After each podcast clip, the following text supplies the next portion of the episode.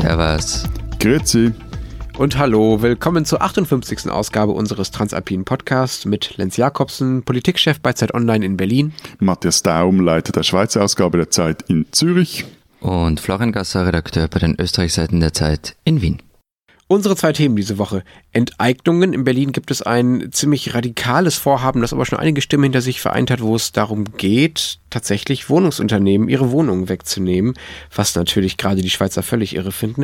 Und unser zweites Thema, der Bahnverkehr und zwar im Speziellen im Grenzgebiet, nämlich zwischen Deutschland, Österreich und der Schweiz. Auch da äh, scheint es einige Wut auf die Deutschen zu geben. Ich höre mir das heute alles an, bin auch ganz froh, wenn ich selber nicht allzu viel reden muss, weil, wie Sie hören, ich schwer erkältet bin, aber natürlich alles für den Podcast tue und deshalb einfach trotzdem weiterrede.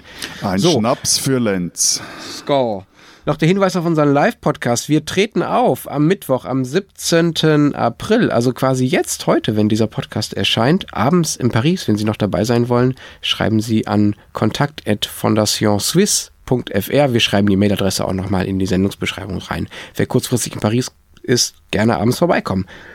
Und noch der Hinweis auf unsere normale Mailadresse. Sie erreichen uns wie immer unter alpen.zeit.de. So, jetzt aber zum ersten Thema. Also hier in Berlin haben wir uns gerade mal wieder was wirklich Besonderes ausgedacht, kann man so sagen? Ihr, ihr baut einen Flughafen für äh, Flugtaxis oder was? Oh, schön wäre es. Schön wäre es, wenn wir überhaupt mal einen Flughafen hätten. Auch weil ich, wie ihr, glaube ich, wisst, in der Einflugschneise des Tegel-Flughafens wohne, der endlich mal schließen soll, gefälligst. Aber nein, das ist es nicht. Lass mich erstmal erzählen, worum es geht. Also seit vergangenem Wochenende läuft hier eine Volksinitiative, die den größten Eigentümer in Berlin von Wohnungen in der Stadt, nämlich das Unternehmen Deutsche Wohnen, enteignen. Matthias also, wackelt schon hin und her. nee, ich, äh, Enteignung, also ich meine ernsthaft, ich meine so, also Verstaatlichung, ähm, ihr hattet ja doch da ein paar Buh. schlechte historische Buh, Erfahrungen Matthias. mitgemacht. Okay, okay, also du kommst gleich mit der DDR-Keule, ja? Okay, ich erzähle noch kurz, worum es geht und dann können wir gucken, das war nur welcher, ein, ein sanfter Hinweis auf eure eigene Vergangenheit. Eskalieren müssen in den sonst Vergleichen. passt schon. Ja, ja. Die Deutsche Wohnen ist halt nicht irgendein Unternehmen. Ne? Also das ist nicht einfach, wir nehmen irgendjemandem das ein Familienhaus weg, sondern das ist ein Unternehmen, das in Deutschland, äh, in Berlin, nicht in Deutschland. In Deutschland sind es noch viel mehr. Allein in Berlin über 100.000 Wohnungen besitzt, was an sich natürlich noch kein Problem ist und auch völlig okay. Aber dem Unternehmen wird vorgeworfen, seine Rendite, das ist eine Aktiengesellschaft, die gehört so netten Unternehmen wie BlackRock, über die wir hier, glaube ich, auch mal gesprochen haben. Also seine Rendite damit zu machen, dass es kaum Geld in diese Wohnungen steckt, sondern die verfallen lässt, damit die Leute ausziehen und sie sie dann für mehr Geld neu vermieten kann. Und dass sie über Tochterunternehmen hohe Nebenkostenabrechnungen stellt, die eigentlich viel zu hoch sind, wogegen sich die Mieter aber nicht immer wehren, weswegen es eigentlich indirekt erhöhte Mieten sind. So, und die Rechnung derjenigen, die jetzt die Deutsche Wohnen enteignen wollen, geht quasi so. Die Miete sinkt dann um den Betrag der Rendite, den die Immobilienkonzerne sonst einnehmen, weil die Immobilienkonzerne müssen ja Gewinn machen und der Staat muss es halt nicht. Es ist einfach gemein. Es ist einfach gemein. Ein privates Unternehmen will Gewinn machen. Also es ist, nee, jetzt Moment, ist aber, einfach aber, gemein, aber, die Welt. Lenz, Lenz, die Rechnung meinetwegen, okay, dass Matthias da völlig auszuckt, ist das eine, aber dadurch entsteht ja keine einzige neue Wohnung. Ja, das stimmt total. Und das ist also, ich weiß auch gar nicht, ob ich ein Freund dieses Vorschlags bin, aber es geht diesem Vorschlag auch gar nicht darum, die behaupten ja gar nicht, dass sie sagen, wir bauen jetzt ganz viele neue Wohnungen, sondern sie sagen, dadurch, dass wir die Deutsche Wohnen enteignen, werden diejenigen, die dort wohnen, besser behandelt als bisher und werden nicht aus ihren Wohnungen vertrieben. Das ist doch auch schon was wert, ja. Und es geht halt der Initiative auch eigentlich um viel mehr. Also es geht nicht darum, nur die deutschen, nur der deutschen Wohnung, Wohnungen wegzunehmen, sondern es da hast du schon in die richtige Richtung gepöbelt, Matthias. Es geht darum, diesen ganzen Mietwohnungsmarkt quasi zu entkapitalisieren, also quasi den Kapitalismus aus dem Mietwohnungsmarkt komplett rauszukriegen. Und schon die jetzige Abstimmung geht auch nicht nur um die Deutsche Wohnen, sondern es geht um alle Besitzer von Immobilien in Berlin, die mehr als 3000 Wohnungen haben. Das ist halt so viel, das ist dann nicht mehr nur der Chefarzt, der sich nebenher noch ein Haus gekauft hat für seine Altersvorsorge, sondern das sind dann schon Menschen, die das quasi institutionell betreiben. Und entstanden ist diese Volksinitiative übrigens aus der Gruppe der interventionistischen Linken. Das ist äh, ein muss es so klar sagen, ein sehr linksradikales Bündnis. Aber mittlerweile haben sich auch die Linkspartei dem angeschlossen und Teile der Jusos und selbst der Grünen-Vorsitzende Robert Habeck, der ja hier sehr, sehr beliebt ist und mit seiner Partei bei über 20 Prozent liegt, sagt, er könne sich Enteignung zumindest als letztes Mittel vorstellen. Okay, aber äh, einfach nur kurz, dass unsere Hörerinnen wissen, wes Kind dieses, diese Initiative tatsächlich ist. Also der Deutsche Verfassungsschutz, der schreibt in seinem Bericht über die von dir jetzt Lenz erwähnte interventionistische Linke, Zitat, sie besitze ein Teil taktisches Verhältnis zu Gewalt und verfolge das Ziel, Zitat, die Gesellschaft im Interesse eigener breiterer Aktionsmöglichkeiten zu radikalisieren. Sie versucht nicht nur eine große Menschenmenge, sondern gleichzeitig auch ein eskalierendes Moment auf die Straße zu bringen. Also bravo, dass ihr jetzt äh, denen irgendwie hinterherläuft in Berlin. Und ich meine, von dem jetzt mal abgesehen und von, auch davon abgesehen, wieso wir jetzt hier über Berliner Lokalpolitik plötzlich schreiten, ihr seid einfach sowas von völlig selber schuld, dass eure Mietmarkt oder dass ihr jetzt euch mit diesem Problem rumschlagen müsst. Also ich habe da mal etwas gegoogelt und so. Also 2004 war es ja eine rot-rot-grüne Koalition, also teilweise dieselben Kräfte, die jetzt sagen, man soll die deutsche Wohnung enteignen. Was diese rot-rot-grüne Koalition, die eure Berliner städtische gemeinnützige Siedlungs- und Wohnungsbaugesellschaft, so hieß das Ding, an private Investoren verkauft hat. Also und die haben die dann später an die Börse gebracht. Und wieso? Weil Berlin anscheinend nicht in der Lage ist, die Stadt anständig zu organisieren, man eine gescheite Wirtschaft Wirtschaftspolitik zu machen, damit die Stadtkasse nicht immer leer ist. Denn nur deswegen habt ihr das Ding überhaupt verscherbelt. Hm. Okay, darf ich mal kurz daran erinnern, äh, wer übrigens damals Berliner Finanzsenator war? Das war ein Herr namens äh, Tito Sarrazin, als diese Wohnungen verscherbelt wurden. Mit dem ähm, haben hier viele in der Stadt und auch in seiner Partei auch aus anderen Gründen Probleme. Aber genau, das war jemand, der wurde dafür dafür gefeiert, dass damals dafür gefeiert, dass er den Haushalt saniert hat und ähm, auf wessen Kosten wird halt jetzt erst heute so deutlich. Das stimmt. Ey, äh, also äh, Freunde, ganz ehrlich, also ich verstehe diese Diskussion nicht ganz. Sie geht mir irre auf die Nerven, weil natürlich auch bei uns wurde über diese Berliner Idee schon viel geschrieben und viel gestritten. Und ihr zwei geht's mir auch auf die Nerven, wie ihr die nämlich führt, weil eigentlich geht's ja um hohe Mieten und um fehlenden Wohnraum. Und darüber habt weder ihr noch die anderen irgendwie drüber gesprochen. Man kriegt sich in die Haare wegen einer doch etwas wirren Forderung. Ich meine, enteignen ist doch so eine Nuclear Option. Und in dem Fall, da hat Matthias schon recht, sollen damit irgendwie grobe Fehler der Stadtregierung ausgemerzt werden. Ich meine, wer Immobilien an börsennotierte Unternehmen verkauft, der braucht sich nicht wundern, wenn die dann plötzlich Gewinn damit machen wollen. Also das, und wer dann sagt, das sei nicht vorhersehbar gewesen, der ist vornehm formuliert blauäugig.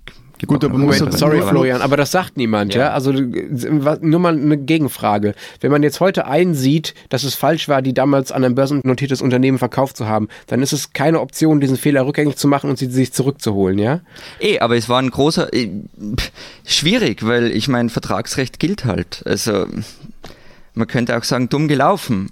Lass uns doch darüber sprechen, da bin ich für einmal, es tut mir weh im Herzen, es schmerzt mir im Herzen, mit dem Kollegen Gasser einig ich meine, eigentlich ist ja die Frage, wie kann man wie kriegt man hin, dass man auf einem Wohnungsmarkt in einer Großstadt wie Berlin, dass man da genügend Wohnungen hinstellen kann, damit sich plus minus alle plus minus eine äh, Wohnung, eine anständige Wohnung leisten können. Und das ist doch die zentrale Frage. Da gibt es, weiß Gott, gescheitere Ideen. Herzlich willkommen in Wien. Also, es gibt in Wien zwei Millionen Leute und man bekommt es immer im Verhältnis noch irgendwie halbwegs hin mit bezahlbaren Wohnungen. Es wird natürlich ständig drüber gemotzt und die Preise steigen auch hier. Aber das funktioniert seit fast 100 Jahren. Also die Stadt hat damals mit einer ziemlich gefinkelten Wohnbausteuer, die war so gestaffelt, dass ein halbes Prozent aller Immobilienprojekte, Objekte fast die Hälfte der Steuereinnahmen eingebracht haben. Also Immobilien sind damit einfach uninteressant geworden als private Investition. Und die Stadt begann dann damit, diese berühmten Gemeindebauten zu errichten. Also vielleicht habt ihr schon mal von Karl-Marx-Hof gehört. Okay, aber das ist ja echt schon eine ganze Zeit her, ja? Also das, wann war das? Vor 100 Jahren? Naja, nicht ganz, aber stimmt schon. Aber das hat halt Auswirkungen bis heute. Das nennt man dann langfristige Politik. Also es gibt 220.000 Gemeindewohnungen bis heute in der ganzen Stadt, in allen Lagen, vom Zentrum bis in die Peripherie. Halbe Million Menschen leben dort. Die Miete darf nicht mehr als 7,5 Euro pro Quadratmeter sein. Und seit vergangenem Jahr gibt es eine neue Bauordnung. Da sind wir jetzt nicht mehr in der in Ancient Times. Demnach müssen zwei Drittel aller neuen Wohnungen, die künftig gebaut werden, in die Kategorie geförderte Wohnnutzfläche fallen. Und die Miete darf da nicht mehr als 5 Euro pro Quadratmeter sein. Okay, also ich habe verstanden, ihr wart früher klüger und seid es jetzt immer noch. Das, was nützt uns das jetzt? Was, was können wir als Deutsche daraus lernen ich da von euch? Wir lernen ja so gerne von euch. Ich, ich höre da ein bisschen Ironie raus, oder? Naja, nee, du, hast- ich finde das ja toll, dass es bei euch so gut ist, sozusagen. Nur auch ich, ich als Berliner und ich als Berliner Mieter stelle mir die Frage, okay, was machen wir denn jetzt hier? Und das ist ja das, halt der Grund, weswegen diese, wie du sagst, Nuclear Option in Berlin so eine, so eine Aufmerksamkeit erzeugt und auch darüber hinaus. Das ist ja nicht nur Lokalpolitik, auch in anderen Städten wird das ja mit viel Aufmerksamkeit verfolgt, weil die Lage eben so krass ist, die Mietsteigerungen so hoch sind, dass wir dass uns so ein bisschen die, die, die Lösungen ausgehen. Und dann äh, kommt so eine ganz radikale Idee halt manchmal irgendwie attraktiv daher. Ich, muss, ich muss noch kurz was einschränken bei Wien. Also natürlich ist nicht alles Leihwand hier und die Mieten steigen, in, vor allem in den beliebten Bezirken und am freien Wohnungsmarkt, da legst du richtig Okay, jetzt bin ich ein bisschen erleichtert, danke. Ab. ähm, und was auch noch dazu kommt, also wenn die Stadt und damit auch die dominierende Partei in der Stadt seit mehr als 100 Jahren, nämlich die Sozialdemokraten, derart viel Macht über Wohnungen haben, dann passieren natürlich auch genug Dinge, die nicht in Ordnung sind. Aber ernsthaft über das Enteignen hat hier noch niemand ernsthaft gesprochen und wir haben schon viel ihre Ideen. Also die Frage ist halt, wie schafft man einen öffentlichen Wohnungsmarkt, wie hat man den Platz, Klammer auf, Tempelhofer Feld zum Beispiel, dass man genug Wohnungen baut, um die Mieten in zumindest halbwegs in den Griff zu kriegen oder zumindest ein Angebot zu haben, das der Nachfrage halbwegs gerecht wird. Aber Aber ich meine, das Absurde, also, aber das Absurde an dieser Idee ist ja vor allem, dass jetzt ausgerechnet in einer Boomphase auf dem Immobilienmarkt staatlich interveniert werden soll und dass die Stadt gleich gleich jetzt, wenn die, die Preise so hoch sind, Liegenschaften aufkaufen will. Also ich meine, ein schlechteres Geschäft kannst du als Stadt gar nicht machen. Du kriegst nie weniger Wohnfläche für so viel Geld. Und die Frage ist auch, darf man das überhaupt? Ja, also äh, kann ich beides äh, total gut beantworten, Matthias. Erst ganz kurz zu dir. Das ist ja nicht zufällig jetzt. Die Boomphase kommt ja deshalb, weil jetzt die Nachfrage hoch ist. Das heißt, jetzt ist das Problem groß. Das heißt, jetzt ist der politische Druck groß. Das heißt, jetzt gibt es die Bereitschaft für radikale politische Lösungen. Finde ich total logisch, auch wenn es marktwirtschaftlich natürlich total übel ist für diejenigen, die es tatsächlich am Ende bezahlen müssen. Also- Also, kostet nämlich ein Schweinegeld, diese Enteignung. Das ist das eine. Das müsst ihr bezahlen. Ihr seid es dem schon Ja, bewusst. genau. Und ihr seid Genau. eine Stadt, die, glaube ich, wie viel? 40 oder 60 Milliarden Schulden habt. Also viel Spaß noch damit. zu, dem, noch zu dem anderen, von wegen, ob das überhaupt geht. Natürlich darf der Staat dir eben nicht das kleine Einfamilienhaus wegnehmen, in dem du wohnst, ja. Aber es gibt im deutschen Grundgesetz den Paragraphen 14, um den jetzt heftig gestritten wird. der die entscheidende anscheinend noch Stelle nie darin, angewandt wurde. Moment, der wurde nur deshalb noch nicht angewandt, weil es in den jeweiligen Landesverfassungen Varianten davon gibt, die schon angewandt wurden. Es werden Leute andauernd enteignet für Autobahnen, für Braunkohlebergbau. Da regt sich offenbar niemand so sehr auf. Jetzt bei Wohnungen offenbar schon. Aber das können wir später gerne noch besprechen. Jetzt noch einmal zurück, worum es eigentlich geht. Also, die entscheidende Stelle in diesem Paragraph lautet, Eigentum verpflichtet. Sein Gebrauch soll zugleich dem Wohle der Allgemeinheit dienen. Eine Enteignung ist nur im Wohle der Allgemeinheit zulässig. Die Entschädigung ist unter gerechter Abwägung der Interessen der Allgemeinheit und der Beteiligten zu bestimmen. Also es geht, laut Grundgesetz. Und was kostet das alles? Ja, uh, das ist relativ teuer, das stimmt. also, wir, wir sprachen ja vorhin schon mal ganz kurz über die Schulden, die Berlin so hat und dass wir finanziell nicht ganz so gut dastehen. Also, wir haben so Schulden ungefähr zwischen 30 und 40 Milliarden Euro, so. Und das ist ungefähr das, äh, was es laut Schätzung des Senats auch kosten würde. Das heißt, man würde mal eben die Schulden des Berliner Landeshaushalts verdoppeln, wenn man die Deutsche Wohnen enteignet. Wobei es da unterschiedliche Schätzungen gibt, ja, weil es, wie ich gerade vorgelesen habe, in diesen Grundgesetzparagraphen heißt es ja, das muss irgendwie angemessen sein. Da gibt es natürlich Streit darum, was ist eigentlich angemessen? Ist das der Marktwert oder wer schätzt das eigentlich? Also es gibt auch Leute, zum Beispiel diese Initiative selber, die sagt, das werden nur 7 bis 13 Milliarden. die Entschuldigung, sind natürlich, wollen es natürlich niedrig rechnen, das ist Also, klar. aber bevor wir uns jetzt irgendwie in Grundgesetzexegese oder, oder darüber äh, ver verheddern und so, aber nochmals, auch wenn es nur diese absurd niedrige Zahl der Initiativbefürworter ist, die das kosten würde. Also wenn es eigentlich so ein besseres Butterbrot wäre für die Deutsche Wohnen. Aber auch diese Milliarden würde man viel gescheiter in die Förderung und den Bau von Wohnungen investieren. Also das wäre dann auch eine Art von wirklich Wohnbaupolitik. Also in einer Genossenschaften, der Staat kann Darlehen gehen, geben, er kann Stiftungen gründen.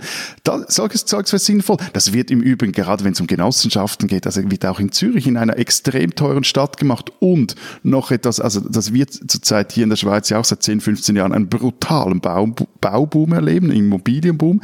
Die Preise sind hier auch zünftig gestiegen. Und jetzt wurde so viel gebaut, dass sogar in den Zentren der Druck weg langsam kommt und die Mieten auch wieder äh, sich senken. So. Ja, das und, ist eine Marktgläubigkeit, die ich Nein, nicht teile. nein, aber, aber nochmals, und, und was ich aber das wirklich Absurdeste an dieser ganzen Idee finde, also du Lenz oder alle anderen Berliner, mit denen ich ab und an zu tun habe, oder wenn ich nur schon auf dem allgemeinen Slack-Channel von Zeit Online jeweils nachlese, wie unfähig eure Stadtverwaltung ist, wie die es nicht hinkriegt oder wie man da irgendwie morgens um fünf in irgendwelchen Amtsstuben anstehen muss wegen irgendeinem Termin, dass ihr jetzt ausgerechnet in dieser zentralen Frage das Heil beim Staat, also genau bei dieser Verwaltung sucht. Also ich kapiere das nicht. Wieso sollen die, die nicht in der Lage sind, Termine zu normalen Bürozeiten irgendwie hinzukriegen, dass, und, und, und die, die Leute nicht da irgendwie Schlange stellen zu lassen, wieso die in der Lage sein, so ein Monster-Immobilienportfolio wirklich so zu verwalten, dass erstens mal irgendwie dann es nicht reinseicht und irgendwie die Heizung funktioniert und vor allem dann auch irgendwie die Leute, die, wohnen, die, die Leute, die Wohnung kriegen, die die auch wirklich äh, brauchen. Ja, also ja, du hast völlig recht, Matthias, und ich, äh, wir nehmen das hier auf, ja, und ich werde das als äh, jedem einspielen, der überlegt, für diese Enteignungsinitiative zu stimmen, was du da gerade losgelassen hast. Eine sehr überzeugende Wahlkampfrede. Ähm, und ich bin mir auch ein bisschen unwohl in der Rolle, jetzt quasi die interventionistische Linke und ihre Befürworter verteidigen zu müssen. Ja, also das tue ich, ich nicht, das dich, bin ich, ich nicht. rette dich, ich Aber, rette dich. Ja? Ich rette dich, vor, vor, bevor du noch irgendwie äh, der Verfassungsschutz bei dir anklopft. Enteignungen per se also oder eine Art von Enteignungen, die sind, finde ich jetzt so, und jetzt äh, werdet ihr dann gerade aufschauen und sagen, ich widerspreche mir, gar keine so dumme Idee. Also Boris Palmer hat ja der Bürgermeister von Tübingen, der hat, da, hat in der Zeit ein längeres Interview darüber gegeben. Und was der dort vorhat, das gibt's auch teilweise in Schweizer Kantonen. Das ist nämlich eine sogenannte Baupflicht. Also zum Beispiel, wenn, wenn man Bauland neu einzont, dann erfährt ja der Besitzer des Bauland, Baulands einen massiven Werkgewinn seines äh, Grunds. Und dann, kommt, dass man dem dann aber vorschreibt, okay, wir, wir zonen jetzt das um, also von Landwirtschaftsland zu Bauland zum Beispiel, aber du musst es innerhalb von zehn Jahren bebauen. Ja, aber das ist nicht, aber Matthias, das ist nicht enteignen. Also ich meine, ich finde das auch einen klugen Vorschlag und solche Vorschläge gibt es auch bei uns, aber das ist natürlich was anderes, wie ein fixfertiges Wohnhaus mit, weiß ich nicht, 200 Parteien zu enteignen. Ja, genau, okay. aber ich sage ja. nur, es gibt auch Ideen, die re relativ radikal äh, sich ausnehmen, die wirklich auch Sinn machen. Und ich glaube, und da bin ich dann wieder völlig bei, bei Lenz. Also in diesen Fragen geht's nicht ohne einen gewissen politischen Druck. Oder man kann dann auch sagen, die Gemeinde hat dann ein Vorverkaufsrecht zum Beispiel so. Okay, äh, aber das ist genau das, weswegen ich heute mit euch darüber streiten wollte. Ne? Das möchte ich, möchte ich noch kurz sagen. Ähm, es geht dieser Initiative nicht darum, der deutschen Wohnen irgendwie weh zu tun. Es geht dieser Initiative darum, eine Revolution zu machen, ja? Also das ist quasi eine antikapitalistische Initiative. Die sprechen auch nicht von, Ver von Enteignung, sie sprechen von Vergesellschaftung. Und man kann das alles übertrieben finden. Ich finde das auch alles übertrieben. Aber das, was wir jetzt gerade besprochen haben, die Vorschläge von, von Herrn Palmer in Tübingen und ähnliche Dinge, darüber hätten wir, glaube ich, gar nicht geredet, wenn es diese Berliner Initiative nicht gegeben hätte. Die ist so radikal und so jenseitig. Das wird auch nicht passieren, ja, um das mal klar zu sagen. Das wird der Berliner Senat nie mitmachen. Aber erst deshalb reden wir über die Dinge, die ein bisschen weniger radikal sind im Vergleich dazu, vorher aber zu krass gewesen wären, um sie zu diskutieren. Und jetzt reden wir drüber. Ist doch super. So, aber jetzt habe ich noch einen letzten Tipp aus der Schweiz nach Berlin. Weniger reden, mehr machen. Dann haben die, die Leute nämlich auch günstige Wohnungen. Sagt der Richtige. Diesen Schweizer sollten Sie kennen. Erik Bertina ist Präsident des Genfer Stadtparlaments und SVP-Mitglied. Und nein, auch mir hat der Name eigentlich nicht so wirklich was gesagt, als ich die Geschichte über ihn gelesen habe. Denn Monsieur Bertina, der mischt sich gerade in die Weltpolitik ein. Und zwar in die ganz, ganz, ganz große Weltpolitik. Er fordert nämlich in einer Resolution, die dann auch vom Genfer Stadtrat unterschrieben und abgeschickt wurde nach Bern. Er fordert in dieser Resolution, dass die Schweiz dem WikiLeaks-Gründer Julian Assange Asyl geben soll. Assange, der vergangene Woche in London verhaftet wurde, droht bekanntlich die Auslieferung in die USA, weil er Daten und Dokumente geleakt haben soll oder hat.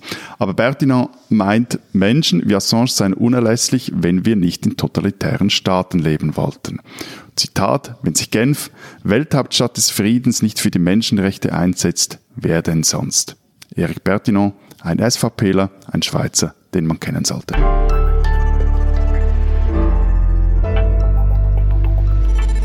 Heute Mittwoch erscheint, wie vor einer Woche schon angekündigt, die erste Ausgabe von Zeit Alpen. Das ist eine Pilotausgabe, mal ein Versuch, ein Work in Progress und damit versuchen wir, die Idee unseres Podcasts im Print und online oder geschrieben online zu übertragen. Also grenzüberschreitend über Themen zu berichten, die in der Schweiz, in Österreich, in Bayern oder auch Baden-Württemberg interessieren. Und als erste große Recherche, wir haben uns da etwas Gedanken darüber gemacht, was wollen wir uns da vornehmen, da hat sich ein Thema geradezu aufgedrängt. Oder Ja. Florian? Ja, eines, bei dem ich nicht mal aufstehen muss, weil ich bin ja bekanntlich recht häufig in der Bahn unterwegs. Und also sobald es eine, über eine Grenze geht, vor allem zum Nachbarn nach Norden, dann wird es oft sehr bitter.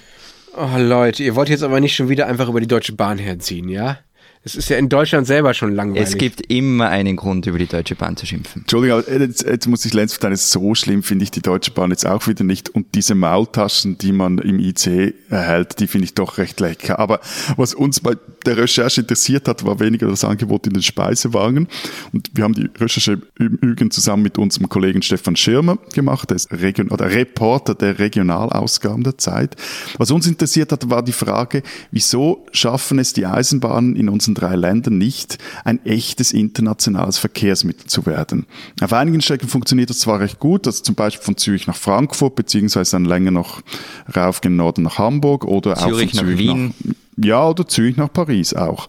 Aber zum Beispiel hat man nach München zurzeit noch immer vier Stunden und 45 Minuten, weil die Strecke ist weitgehend eingleisig und in Lindau, das ist eine kleine Stadt am Bodensee, wo der Bahnhof noch immer auf einer Insel liegt, das ist ein Sackbahnhof, dort wird die Lokomotive gewechselt. Denn ab dort fehlt die Fahrleitung, also die Oberleitung, will heißen, der Zug tuckert mit Dieselantrieb durchs Allgäu. Okay, ich meine, Florian klagt mir ja andauernd sein Leid, Leid, wenn er da durchfahren muss und wie schlimm das alles ist, dass er, wenn er mal ein paar Meter durch Deutschland fährt und alles wird langsamer und unelektrifiziert und so.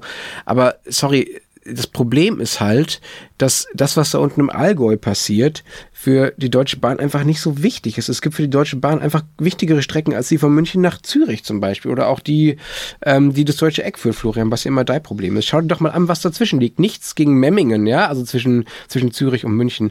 Das ist ein schöner Ort, aber es ist halt keine Großstadt. Das ist halt einfach Provinz. Und damit hat die Deutsche Bahn einfach, sagen wir mal, weniger Gewinn zu erzielen und ähm, kümmert sich darum weniger als um die Hauptstrecken, auf denen sie ihr Hauptgeschäft macht. Also, Lenz, das mag schon sein, aber, also das deutsche Eck. Oh nein, jetzt kommt er wieder damit. Wir haben nein, wir müssen, Nein, jetzt jetzt müssen wir wirklich langsam einen Index erstellen und das eine Fluchwort gerührt darauf, aber auch ab heute deutsches Eck. Ist, ist völlig okay, aber Lenz, ich wollte dir recht geben.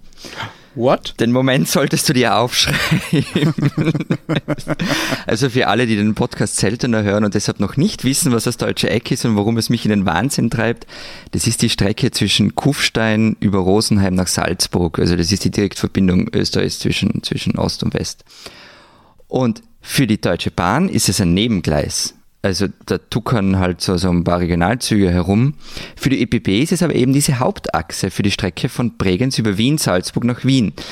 Und damit sind wir bei einem der Hauptprobleme des internationalen Eisenbahnverkehrs in Europa. Die Planungen werden nach wie vor nämlich national gemacht, also jeder kocht so irgendwie sein eigenes Süppchen vor sich hin und keiner denkt über die Grenzen hinaus. Deshalb passieren solche Dinge wie in diesem Abschnitt.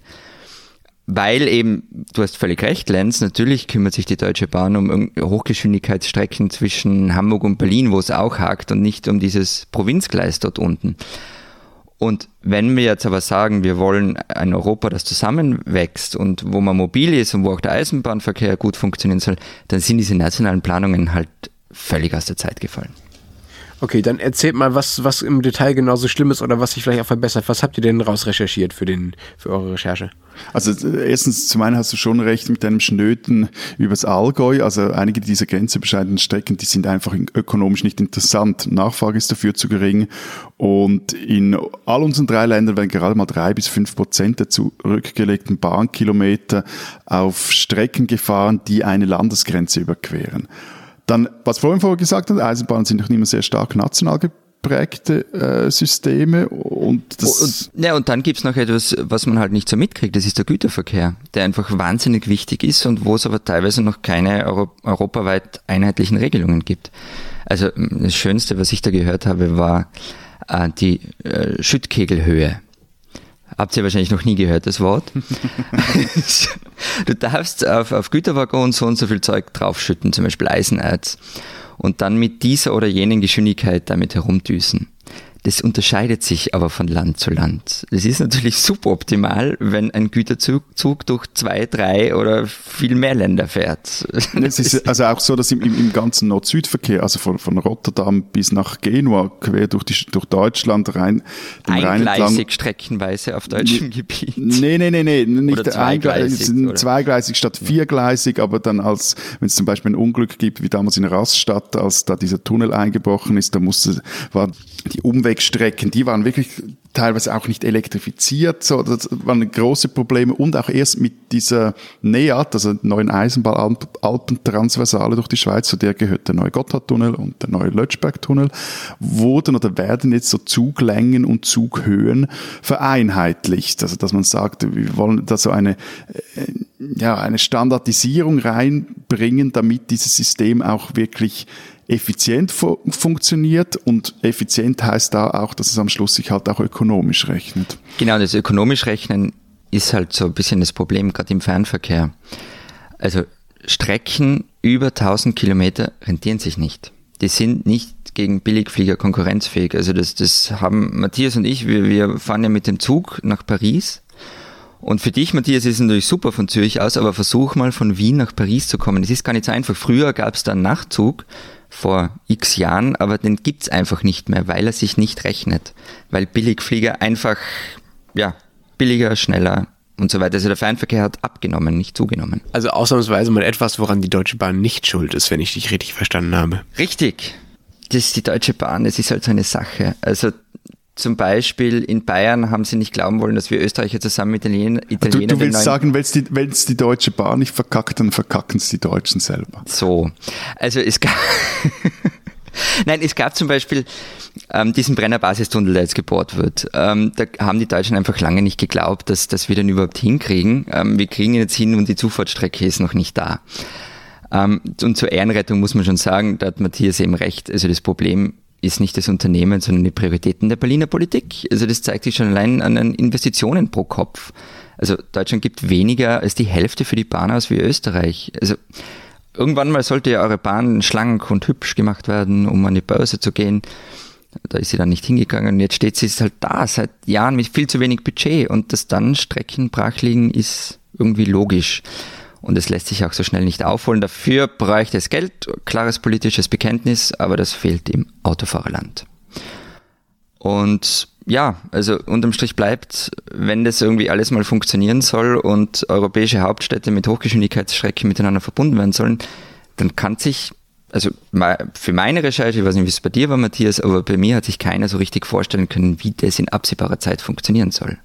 Äh, wie wäre es denn, wenn wir einfach die äh, nationalen Bahnen auflösen, einen europaweiten Bahnkonzern machen? Wäre das die Lösung?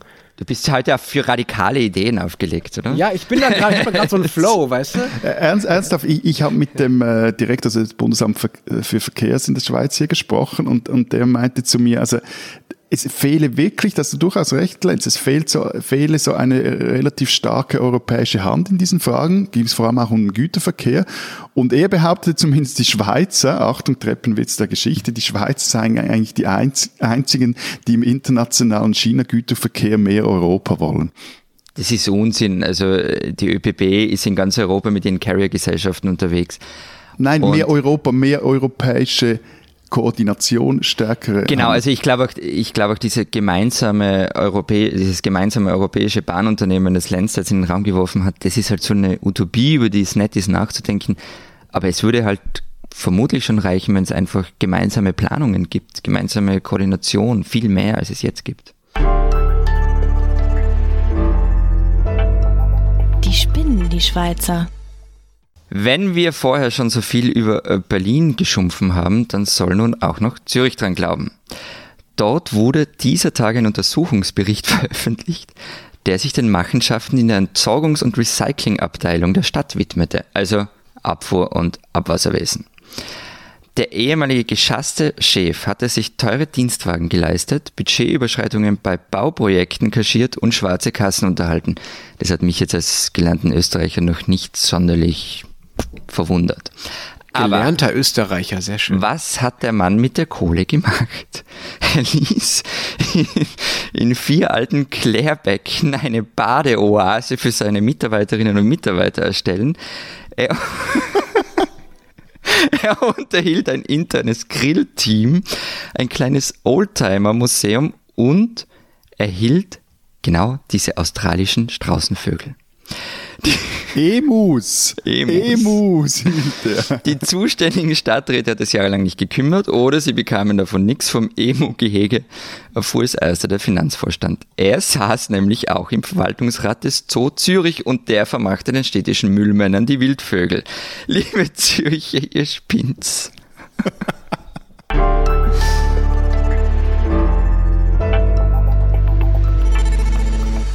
Das war's diese Woche beim Transalpinen Podcast. Wenn Sie sonst noch wissen wollen, was in der Schweiz und in Österreich los ist, Dann lesen Sie diese Woche, wie vorhin angekündigt, die erste Ausgabe von Zeit Alpen. Die können Sie digital in all unseren Ländern erwerben und gedruckt kommt in der Zeit raus. Wie gesagt, unter anderem mit einer großen Bahnrecherche oder auch mit einem Porträt über Katharina Schulze, die Chefin der Bayerischen Grünen, bei der wir der Frage nachgegangen sind, wieso gilt die in der Schweiz und Österreich so als großes Vorbild. Und bei uns lesen Sie ein Porträt des Grazer Lazaristenpaters Wolfgang Bucher, der bekannt wurde als Armenpfarrer der Republik. Und wenn Sie wissen wollen, was in Deutschland sonst noch los ist, dann können Sie wie immer den Rest der gedruckten Zeit lesen oder Zeit Online natürlich. Wir hören uns nächste Woche wieder, dann mit der Live-Folge aus Paris. Bis dahin sagen wir Au revoir. Tschüss. à bientôt.